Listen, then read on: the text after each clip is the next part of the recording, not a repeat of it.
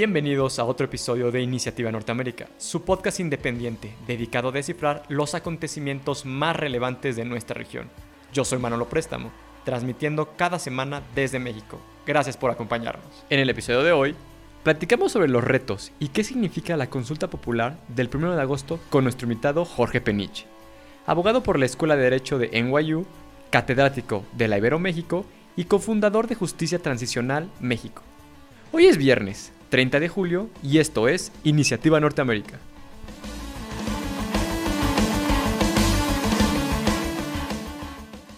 Bueno, bienvenidos todos, ¿cómo están gente? Esto es un episodio más de Iniciativa Norteamérica. El día de hoy estamos con un invitado muy especial, Jorge Peniche, ¿cómo estás? Hola Manolo, un placer saludarte, muchas gracias por la invitación. Muchas gracias, Jorge. Y nos interesaba demasiado tenerte en esta conversación, en este podcast, debido a lo que se viene. Estamos a la antesala de una gran consulta del primero de agosto. Y bueno, más que nada queremos dar un preámbulo antes de empezar.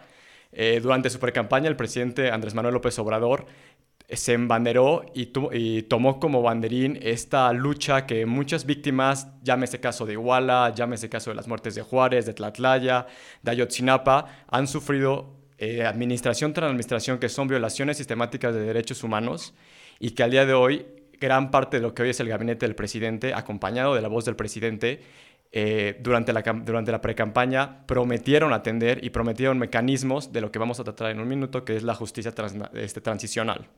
Y bueno, todo lo anterior nos lleva a la consulta del 1 de agosto. Entonces, Jorge, te quiero preguntar, ¿por qué se está votando verdaderamente? ¿Qué simboliza este 1 de agosto?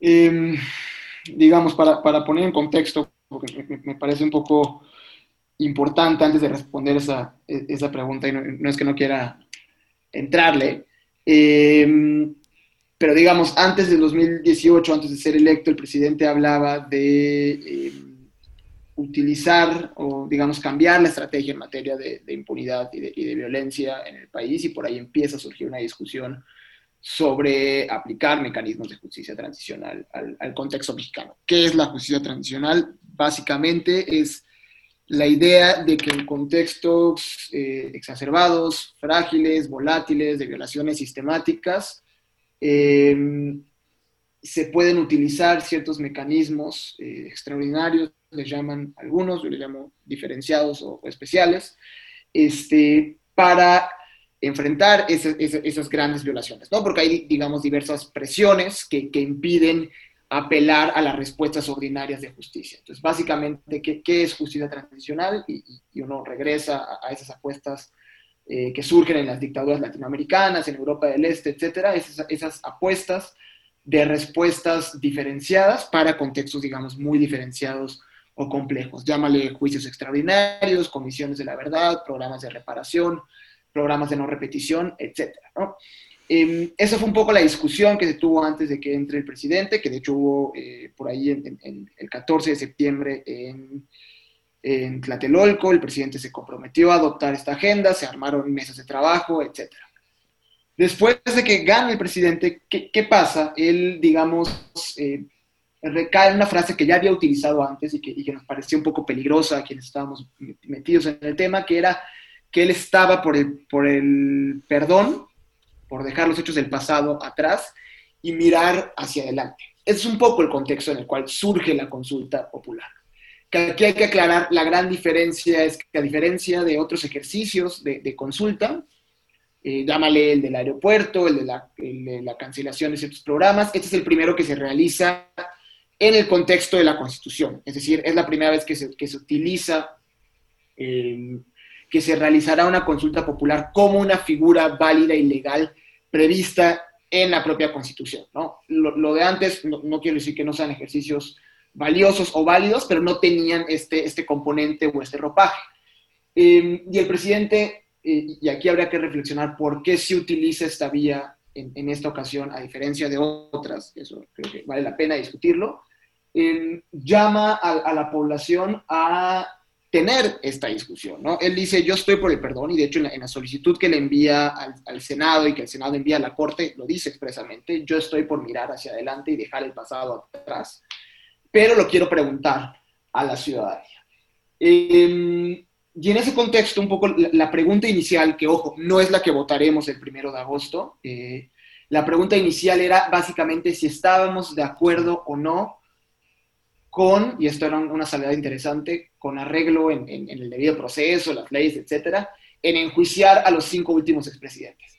¿Por qué los cinco últimos expresidentes? Porque la actual administración, eh, digamos, atribuye eh, todos los males de este país a, al, al, periodo neoliberal, al periodo oscuro, la llamada la larga noche del neoliberalismo.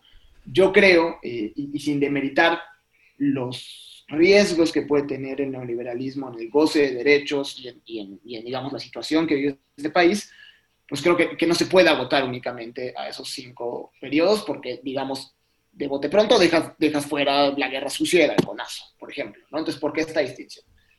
Y el procedimiento, digamos, la pregunta, eh, llega a la Corte, llega a la Corte por, por dos vías, por, por, la del presidente y también por la de la ciudadanía.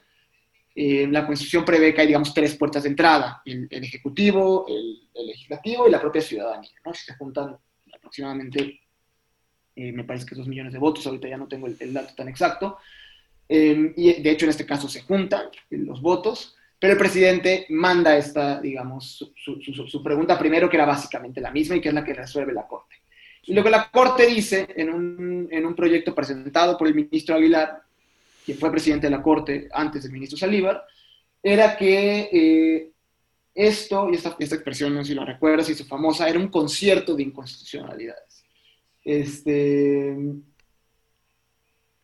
y, digamos, presentaba muchísimos eh, errores, entre los cuales básicamente era someter la justicia a, la pregunta de, las mayorías o de la población, ¿no? Y esto afectaba el, debido proceso, los derechos de las víctimas, eh, el principio de presunción de inocencia, porque era un juicio mediático, etc.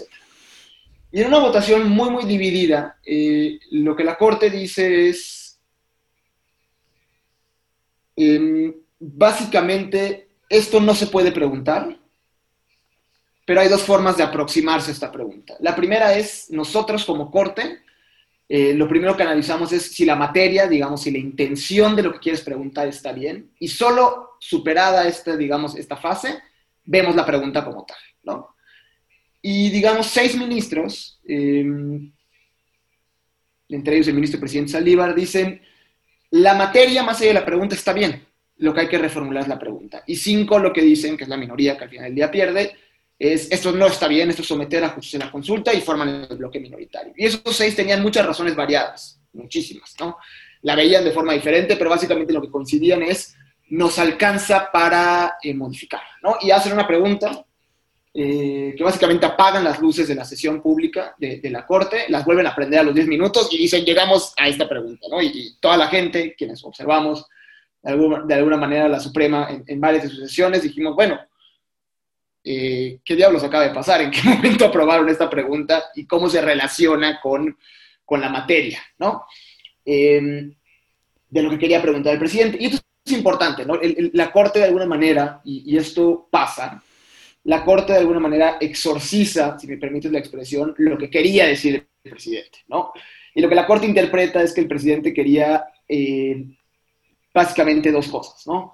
Entender eh, fenómenos eh, muy complejos de los últimos eh, cinco sexenios, corrupción, atrocidades, violaciones a derechos humanos, desfalcos, desvíos, falta de desarrollo, desigualdad, etcétera, pero que no habían cauces ordinarios, que las respuestas actuales con las que contábamos no eran suficientes.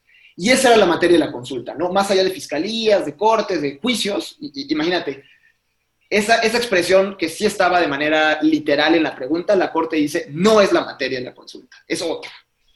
Eh, y que es básicamente la falta de, de, cauces para entender esos fenómenos. ¿no? Puedes estar de acuerdo o no con la Corte, y eso es totalmente válido.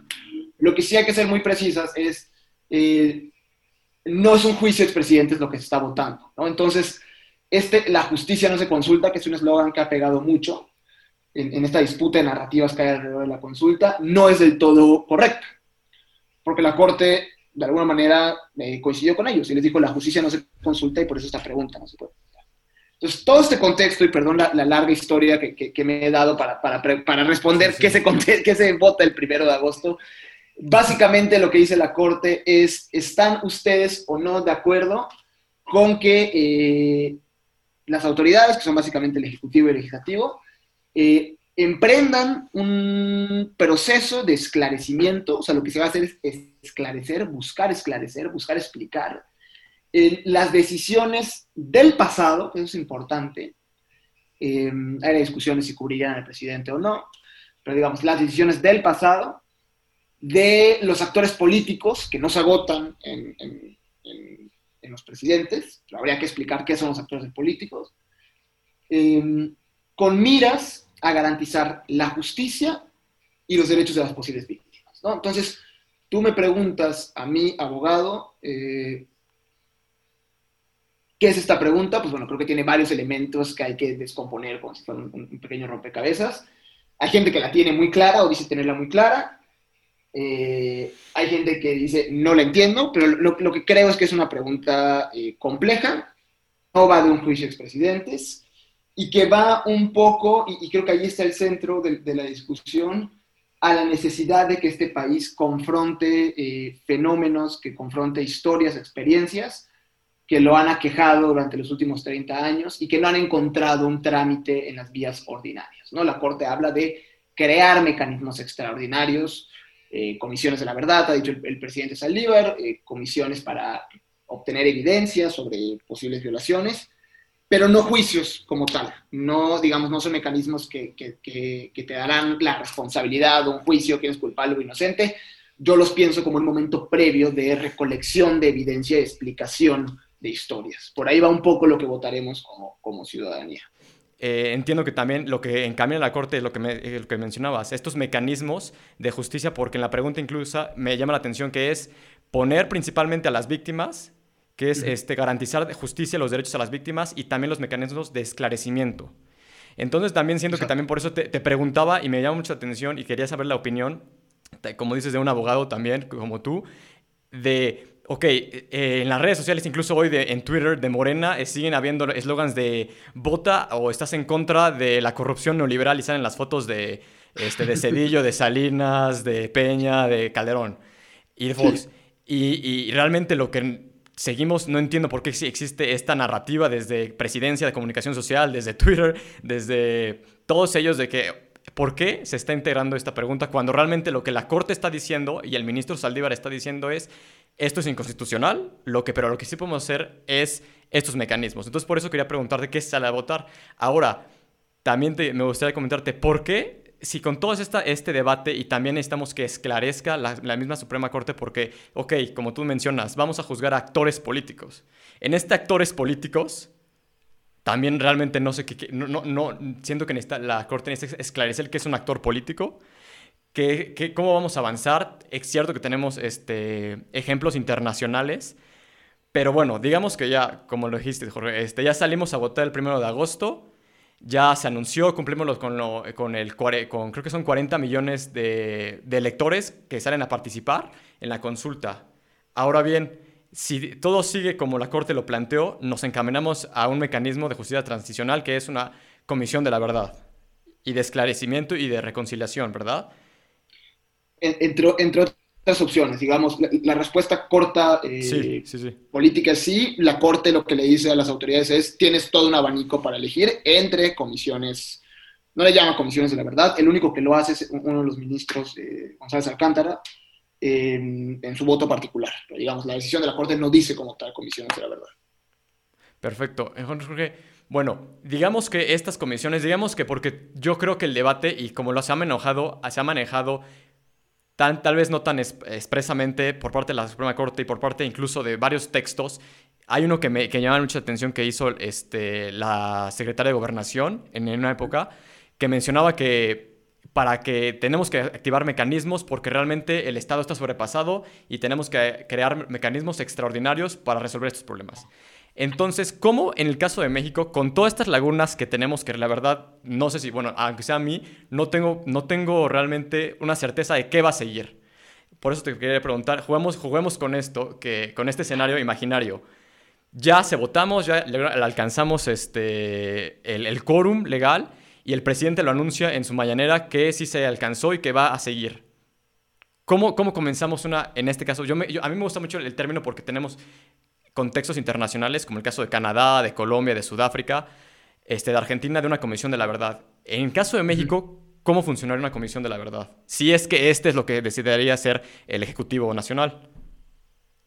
Claro, esa es una pregunta em, muy, muy interesante. Eh, primero, y, ahí permíteme un poco disputar la narrativa de, la, actual secretaria de Gobernación, porque, es un poco el, argumento tradicional, ¿no? El Estado está rebasado, el Estado no puede, entonces vamos a crear algo extraordinario cuando cuando lo ordinario no ha dado respuestas. Y si tú lo piensas de alguna manera, es un argumento un poco problemático, porque si yo fuera el abogado del diablo, y, vaya que tengo amigos que son anti-justicia transicional, con los que me toca debatir, y, me encanta debatir además con ellos, un poco el, argumento es, ¿por qué si lo ordinario no ha funcionado, lo extraordinario sí funcionaría? Y creo que ahí es una asignatura pendiente de los, digamos, practicantes, defensores de la justicia transicional especializados en ella, en dar una respuesta a ese argumento. Porque a, mí a veces me, causa un poco de conflicto cuando saltamos directamente al necesitamos mecanismos extraordinarios. ¿Por qué? No lo sé, pero porque los necesitamos, porque suenan bien, porque una comisión de la verdad suena padrísimo el nombre, porque nos encantó que en Sudáfrica tuvieron una.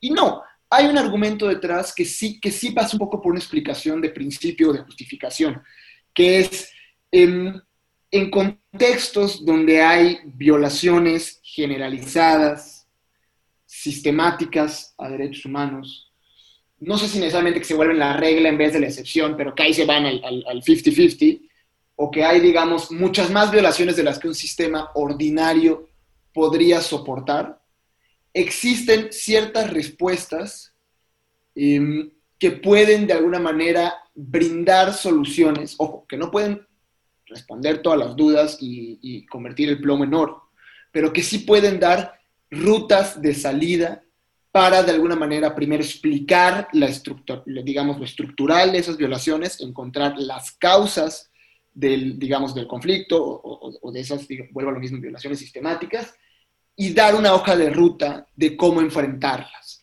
las comisiones de la verdad, dentro de este contexto y abanico de opciones, han sido una respuesta exitosa. ¿Cuándo surgen? Surgen en Argentina principalmente, y ahí, ahí lo interesante, eh, creo que toca un poco sobre tu, tu podcast, eh, surgen eh, emulando a las comisiones bicamerales que habían en Estados Unidos, estas comisiones del Congreso de investigación.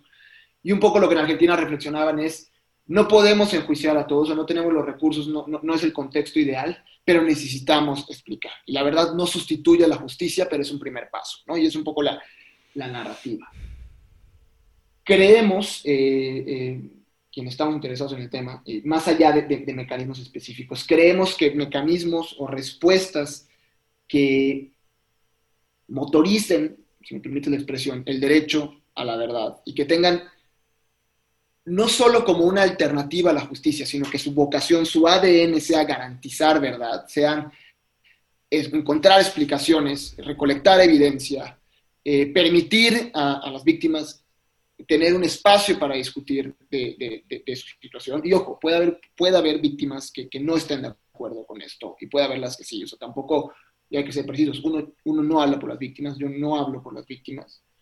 Em, pueden estos espacios dar, digamos, respuestas interesantes, al menos de los ejercicios que han habido en, otros países, em, para empezar a construir, a tejer una red de salida, por decirlo de alguna manera.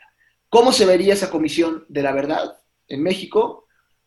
Eh, te puedo aportar algunas ideas, pero creo que lo más importante es salir eh, a encontrar las respuestas en las necesidades de las víctimas.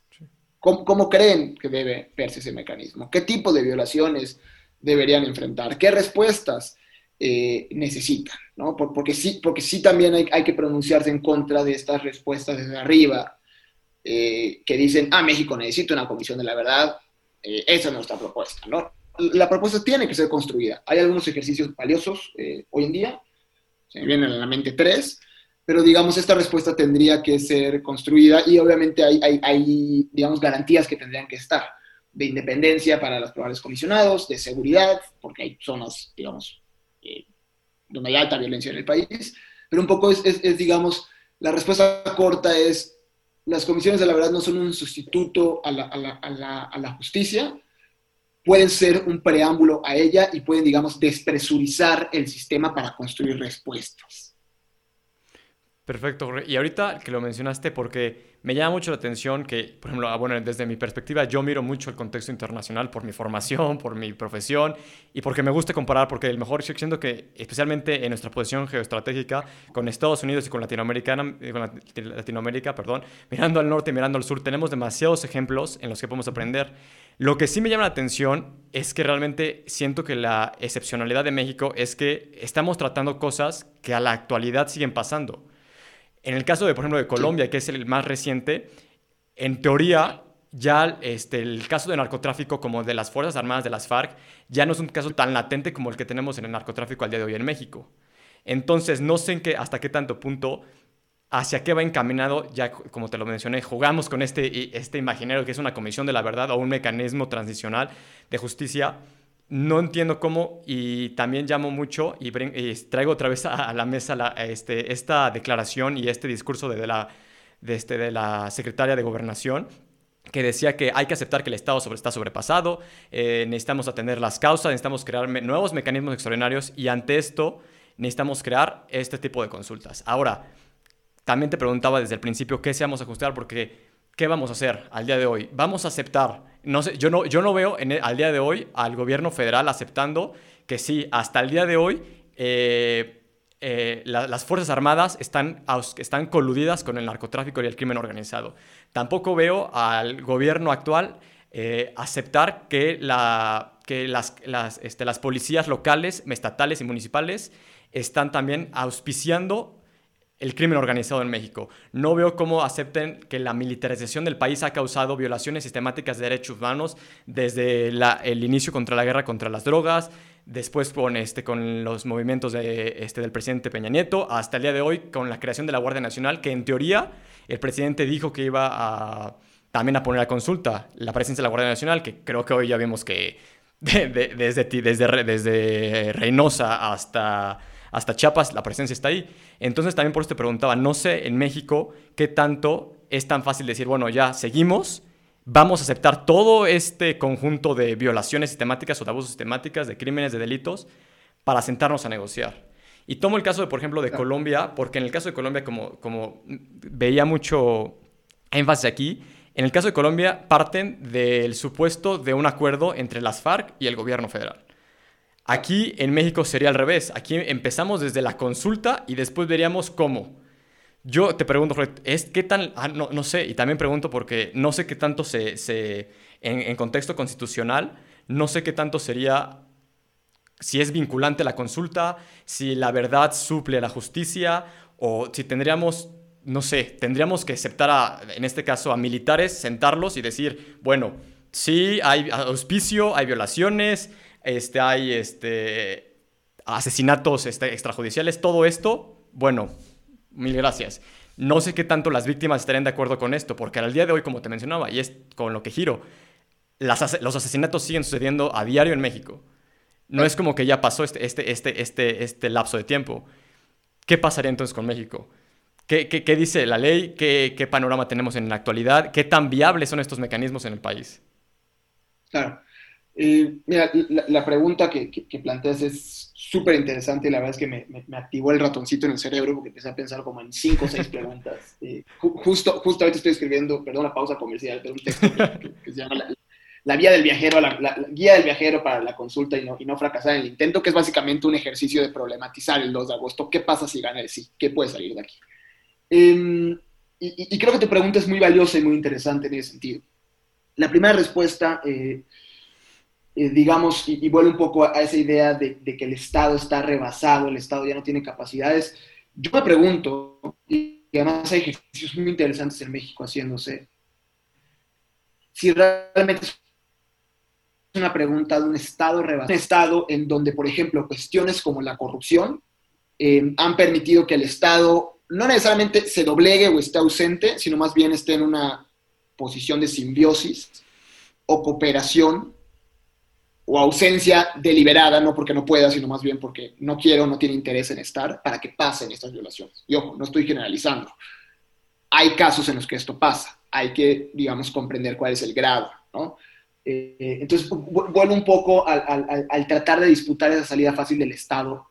No puede. Creo, creo, que la, creo que la explicación es mucho más compleja y creo que una comisión de la verdad justamente podría contribuir a explicar esto. Dos, eh, ¿qué pasa con México? Y, tú decías, eh, es que México lo haríamos al revés. Yo, no sé si sería necesariamente al revés, o sería más bien una salida diferente. Y, eso vuelve un poco como a la Biblia de la justicia transicional. Ningún contexto es, idéntico. Eh, y, haz de cuenta, así como hay ciertos básicos en el, fútbol, hay ciertos básicos en, la justicia transicional. Una de ellas es justamente esa ningún contexto es, igual, pero también ningún contexto es sencillo. Justamente por eso surgen estos, estos mecanismos. Y tres, no hay soluciones eh, mágicas, no hay, eh, digamos, una, receta todoterreno. Justamente volviendo a la, idea de que la justicia tradicional surgían como esas respuestas a contextos exacerbados y complicadísimos, pues cada país puede un poco desarrollar su propia eh, historia o su, propio, su propio contexto de acuerdo a lo que mejor le sirva, pero en sus propias respuestas. En el caso de Colombia, eh, Colombia es interesante porque Colombia lo que tuvo, como bien señalas, es un acuerdo de paz. Eh, ojo, no entre todas las fuerzas del conflicto, digamos, las fuerzas del el, conflicto o los conflictos colombianos no eran solo las FARC y, y, el Estado, hay este, desde paramilitares hasta otras fuerzas no estatales en conflicto. Entonces, el acuerdo lo que hace es, en este caso específico, entre las FARC y el Estado, crear u ordenar un mecanismo, perdón, un sistema con, varios mecanismos. Pero las FARC y Colombia llevaban años en negociaciones, que se habían caído, que habían regresado, que se rompían, que había violencia incluso en medio. Em, y entonces creo que a veces tendemos a, a, decir, pero es que en Colombia, desde luego el acuerdo de paz marca un antes y un después, pero no firmaron el acuerdo y al día siguiente todo era perfecto. Eh, tan es así que han habido varias consecuencias, tanto de eh, exmiembros de la FARC, de las FARC volviendo o tomando las armas de nuevo, ya sea si se les quiere identificar como parte de la FARC o de las FARC como algo nuevo, y también eh, represalias contra los líderes sociales entonces, eh, que, apoyaron el acuerdo y, que han habido una epidemia de asesinatos contra ellos. Entonces, decir, Colombia firmó un acuerdo de paz y se acabó la violencia en Colombia eh, es, un falso debate, ¿no? Em, y, vuelve un poco a, lo mismo con México. Yo no creo eh, que, si, que si mandamos una comisión de la verdad o si se crea una comisión de la verdad, cese la violencia en este país.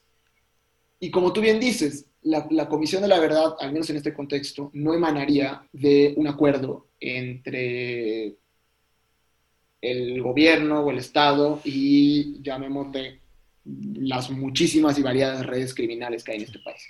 Porque además hay varios desafíos para los cuales este sería un camino adecuado.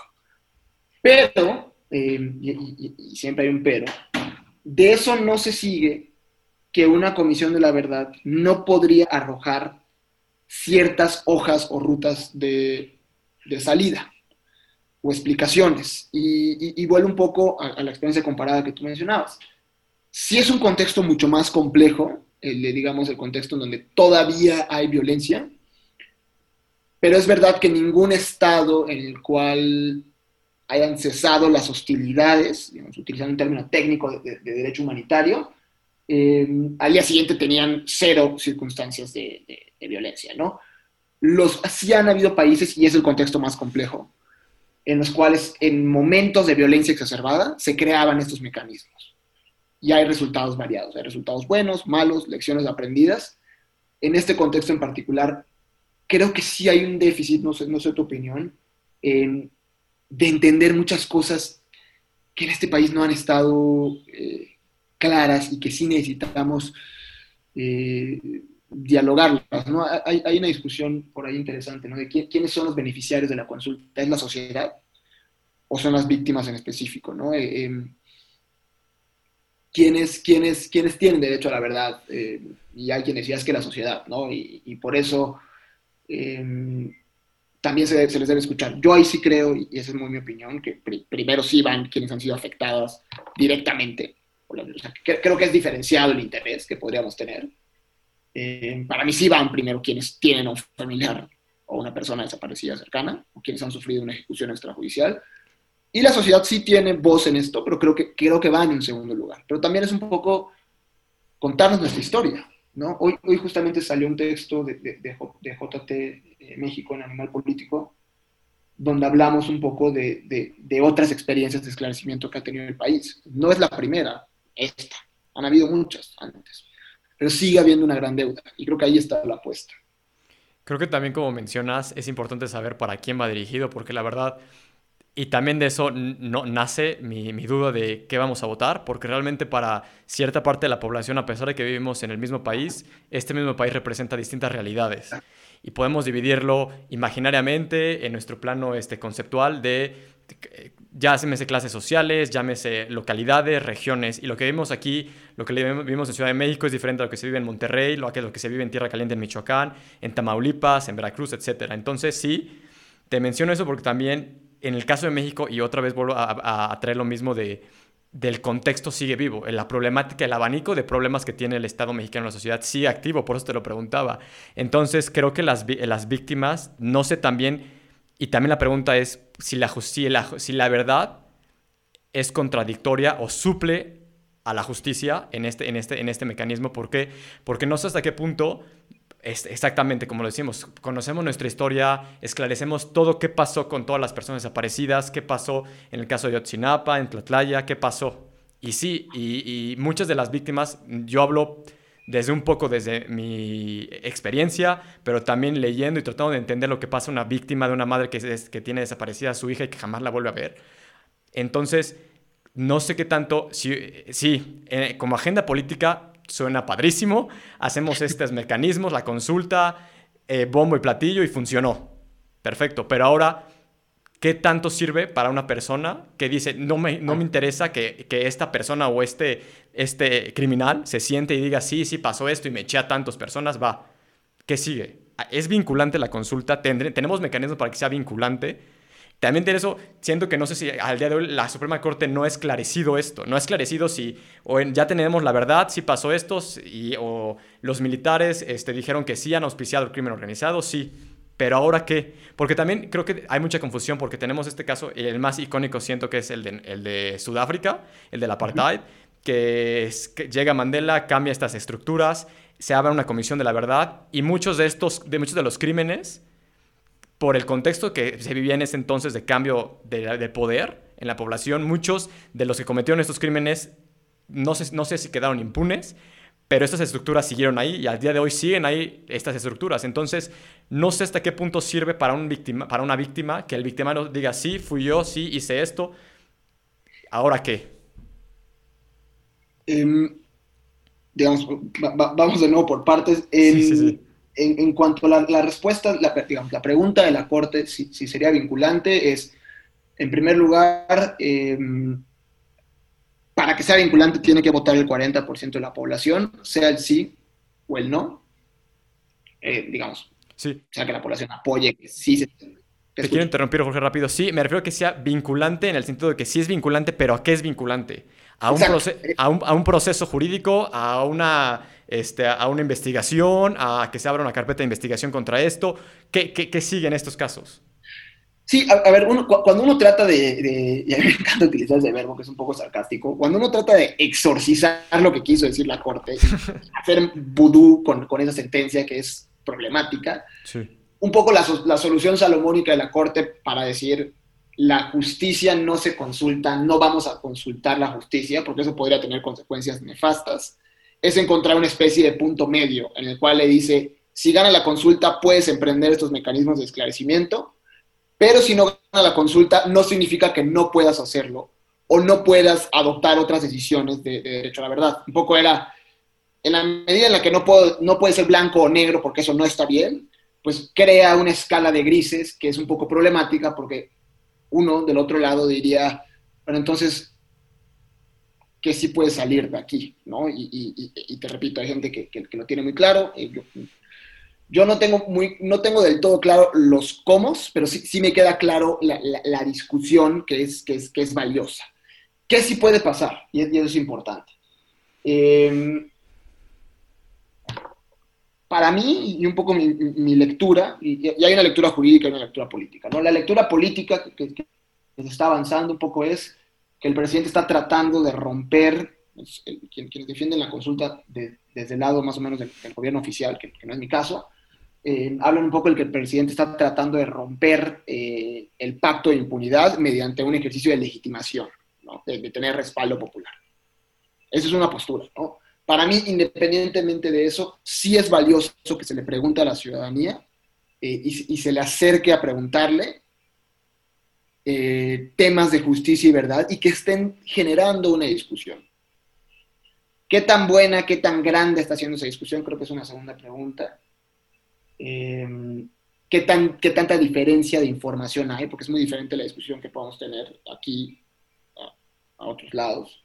Y eso, y eso, creo que es, es, es, una obligación encontrar mejores formas de comunicar esto, eh, más allá de lo que dijo la corte y la letra chiquita.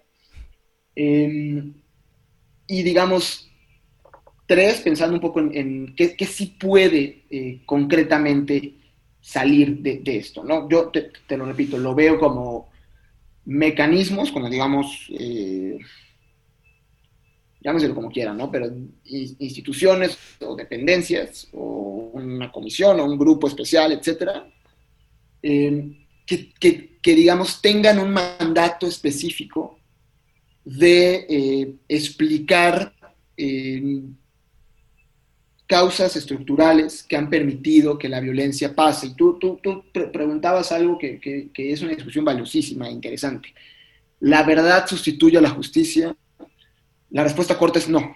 La, respuesta es, eh, la verdad no puede sustituir a la justicia, pero tampoco la justicia puede sustituir a la verdad. Y antes había esta visión, y, va a seguir habiendo en el imaginario público y en la discusión, y es importante atacarla. Em, cuando se crean las primeras comisiones de la verdad, se les veía como un sustituto a los juicios. Y decían, no puedo garantizar justicia, ahí te va tu comisión de la verdad. Y esta visión no es ni suficiente, ni válida, ni satisface los derechos de las víctimas. Y eso hay que decirlo con todas sus letras.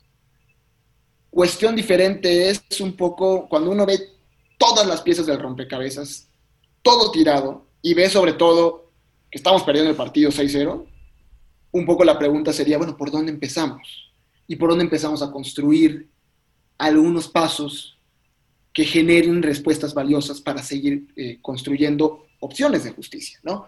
Entonces, eh, y, con eso, eh, digamos, finalizo esta respuesta. hay, dos temas muy concretos. Uno es la pregunta tiene ciertos elementos no definidos, sí, y por eso JTMX, Elementa y, Calicho, activista de derechos humanos, promovimos una aclaración de, sentencia, le preguntamos a la Corte, eh, más allá de la parte estratégica legal, que obviamente me parece interesante, pero digamos, le preguntamos a la Corte, hay cosas que no están claras, y si la sociedad no tiene claro qué va a votar, se está viendo afectado el propio derecho a ser consultado, ¿no? Te, digo, eh, hace dos días me escribió mi mamá para, para preguntarme si estaba votando, si se aplican las leyes o no. Y yo, o sea, mi, mi, mi trauma era, si con mi mamá estoy teniendo esta discusión, que puede tener cierto acceso a esta, a esta información, imagínate cómo está la discusión en otros lados, o, que además mi mamá, digamos, sabe a qué me dedico, entonces más o menos está familiarizada con los términos, y tenía una completa ausencia de información de, de qué iba esto, ¿no?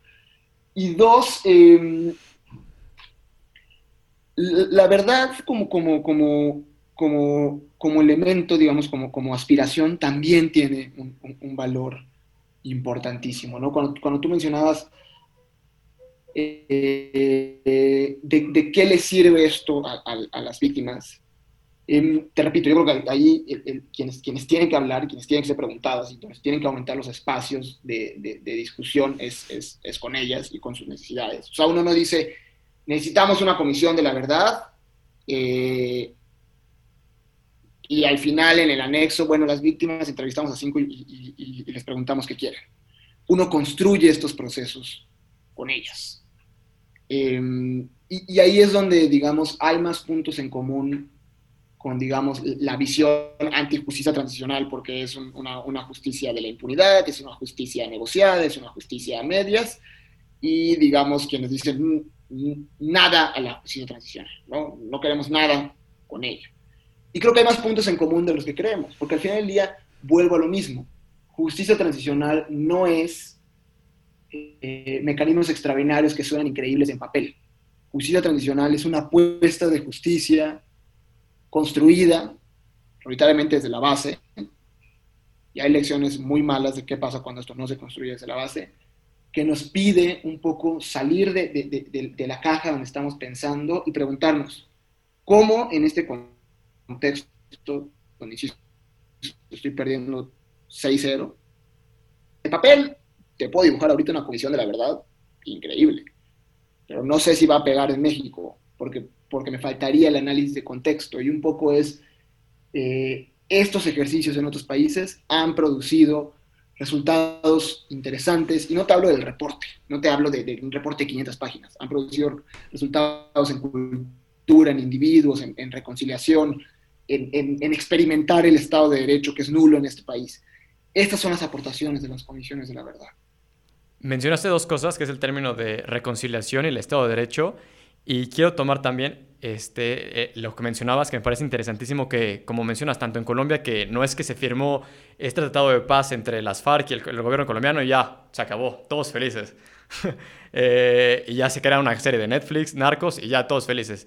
Pero no, lo que me llama la atención también es el caso de Canadá, que, y, y no solamente no sé si lo hemos mencionado, pero no es solamente es que en, en, este caso se crearía una comisión de la verdad, sino también una comisión de reconciliación y de esclarecimiento.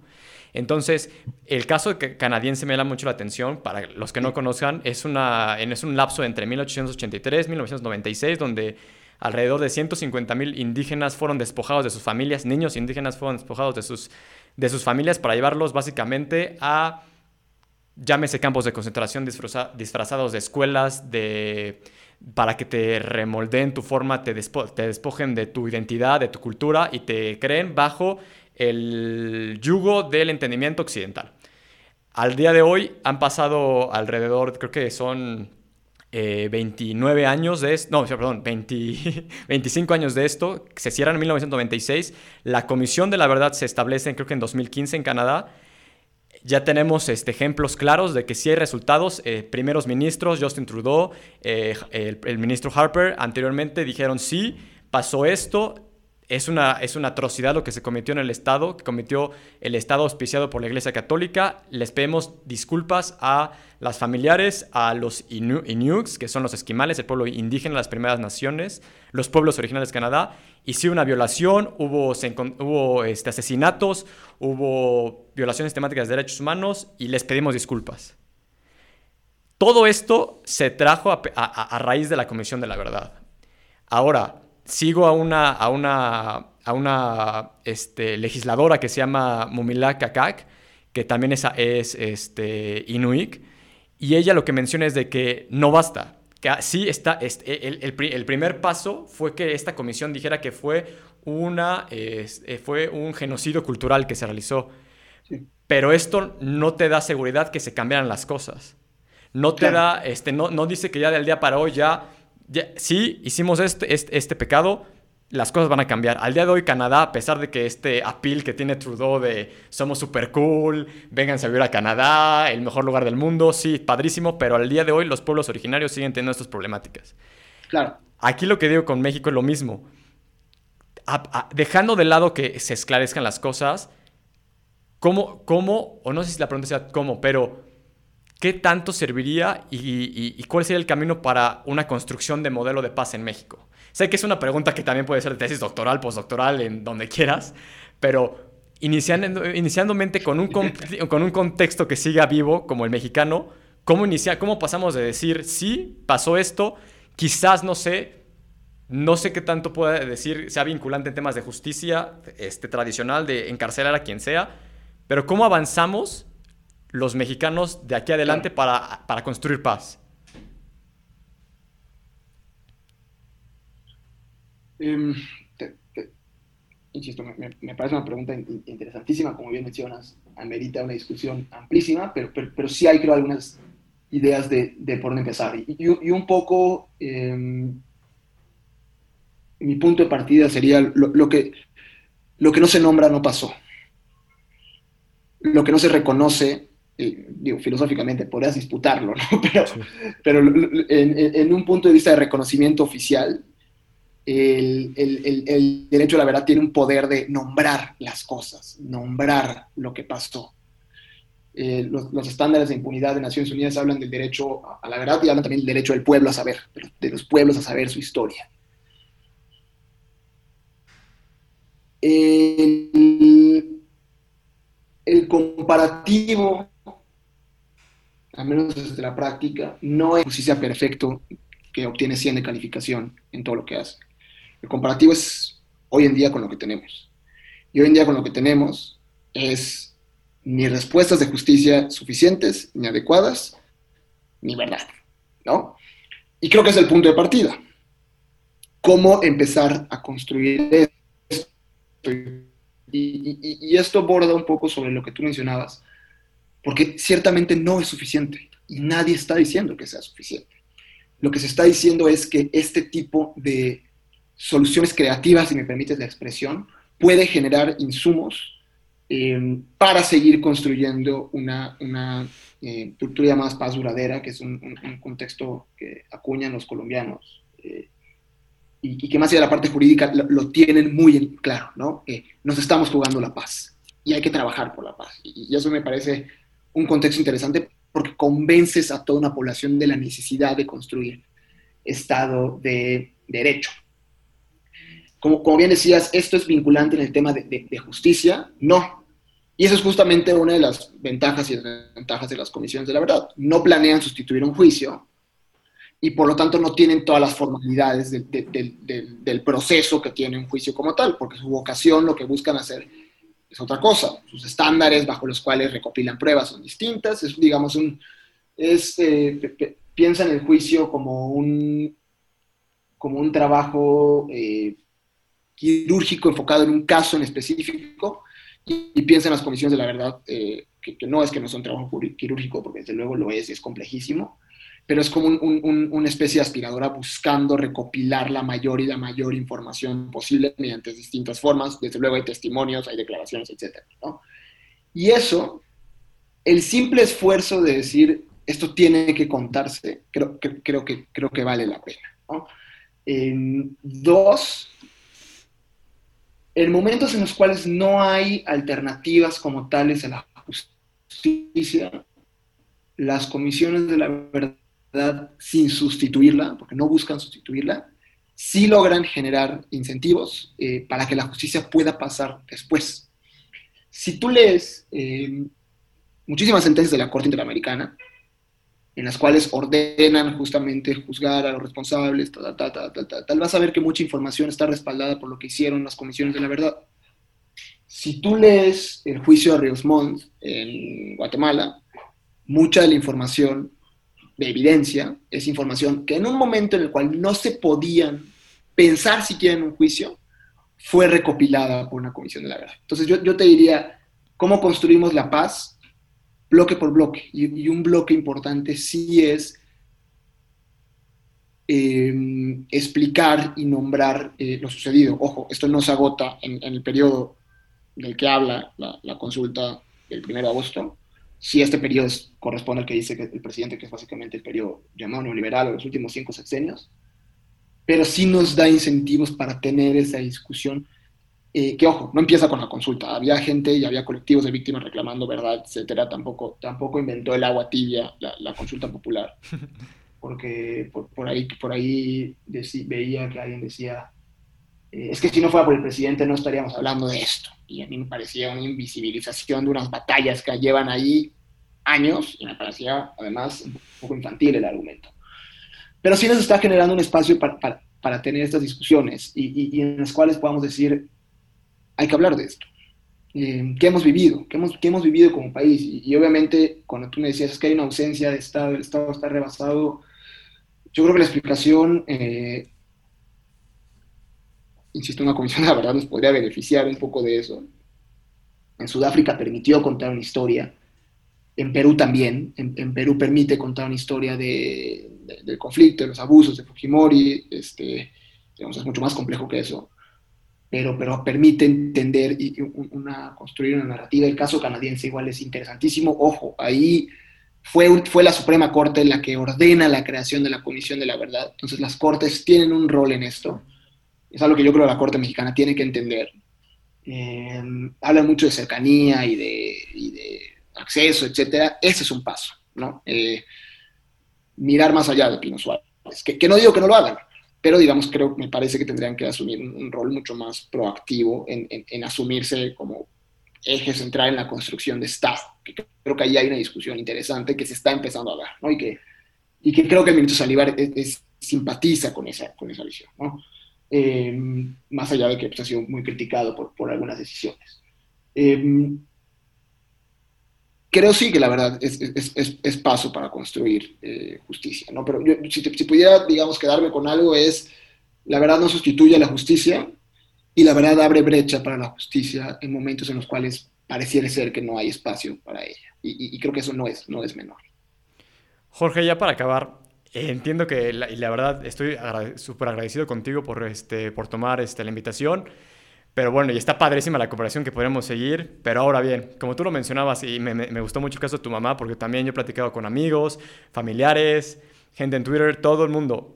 Dejando de lado todo este escenario que estamos llevando y si nos basamos únicamente con la información que ha dado el, el gobierno federal, que encontramos en las redes sociales del presidente, de Morena, de legisladores, lo que escuchamos poco o nada del INE, si todo esto, si únicamente nos basamos con lo que sabemos o lo que la gente sabe, ¿debemos de salir a votar este domingo?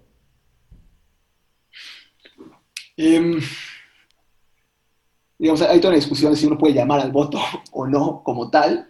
Em, mi, lectura sería, esta es la primera consulta que se hará a nivel em, nacional en el marco de la consulta popular como tal. es, un mecanismo de participación ciudadana. Hay quien dice no hay condiciones, no salgan a votar porque no hay condiciones y hay algunos análisis en ese sentido. Yo, me, yo adopto, y esa es mi postura muy personal, tu, auditorio tomará la, decisión que mejor le parezca, pero yo, yo me enfoco un poco en ese argumento de que no hay condiciones y que, etcétera, bueno, pues disputemos esa narrativa. No, no, no es un juicio de expresidentes, eso está clarísimo. Aunque, aunque se ha logrado que en el imaginario lo sea. Pero de eso a decir, eh, esto no, es, no puede ser, y creo que, creo que ahí se ha hecho un ejercicio interesante, esto más allá de un juicio de expresidentes, es una jornada para recordar la importancia del derecho a la verdad y de que se nos esté preguntando como población estas discusiones que a veces parecen discusiones que nadie quiere tener, para mí eso es valioso. El no hay condiciones, yo, veo a un INE fuerte, y yo veo a un INE que, hizo bien unas elecciones anteriores y que además creo es, es, un órgano competente, incluso envidiable en cuanto a mejores prácticas en otros lados, armando logísticamente con su mejor experiencia una consulta. ¿Qué va a ser limitada? ¿Que van a haber menos casillas? ¿Que yo me tengo que ir a Mérida a votar prácticamente porque estoy domiciliado ahí? Sí, indudablemente. Pero la oportunidad de manifestarme en favor de la verdad y la justicia, que ojo, si pierde la consulta, no, no desaparecen, ahí va a seguir el 2 de agosto y ahí seguirá la lucha por quienes creemos que es un tema que tiene que estar. A mí no, a mí no me parece menor, a, mí no me parece una discusión menor y, de eso va la consulta, de verdad y de, y de justicia, más allá de lo que hay en los dimes y diretes que parece partido de tenis o voleibol, yo qué sé. Eh, ahí creo que está el, el, el, el, meollo del asunto. Para, para terminar, y, yo sé que ya te, te robé mucho tiempo, disculpa. no, no, perfecto. De la hora. Em, yo, yo, recuerdo una frase que, que, a mí me gustaba muchísimo de, de, del relator especial de justicia transicional, con quien tuve el honor de, trabajar y de aprender. Y él decía, las autoridades de gobierno no implementan mecanismos de esta, de esta naturaleza por gusto propio. lo hacen porque son traídas a la mesa por la demanda cívica y la demanda de las víctimas. Esto no es una jornada ni del presidente de la República, ciudadanía, que yo no sé si va a traer a la mesa o no en este acto en específico a las autoridades, pero creo que es un paso hacia ahí, y eso para mí no, no es menor. Creo, creo que ahí está la discusión. Perfecto. Jorge Peniche, cofundador de Justicia Transicional. Muchísimas gracias. No, un placer. Eh, muchísimas gracias a ti por la invitación y bueno, estamos en, en contacto. Eso es todo por el episodio de hoy. Gracias a todos por escucharnos, a nuestra casa productora, Estudio 12, y a todos los que hacen posible el proyecto de nuestra gran región. Síguenos en nuestras redes sociales, en Twitter y YouTube como arroba Manolo Préstamo, en Instagram como Manolo Préstamo-bajo y en Facebook como arroba Manolo Préstamo TV. Y para los que nos escuchan, la justicia no es partidista ni acaba en una consulta popular. La lucha siempre seguirá en nombre de todas las víctimas. Nos escuchamos la siguiente semana. Hasta el próximo episodio.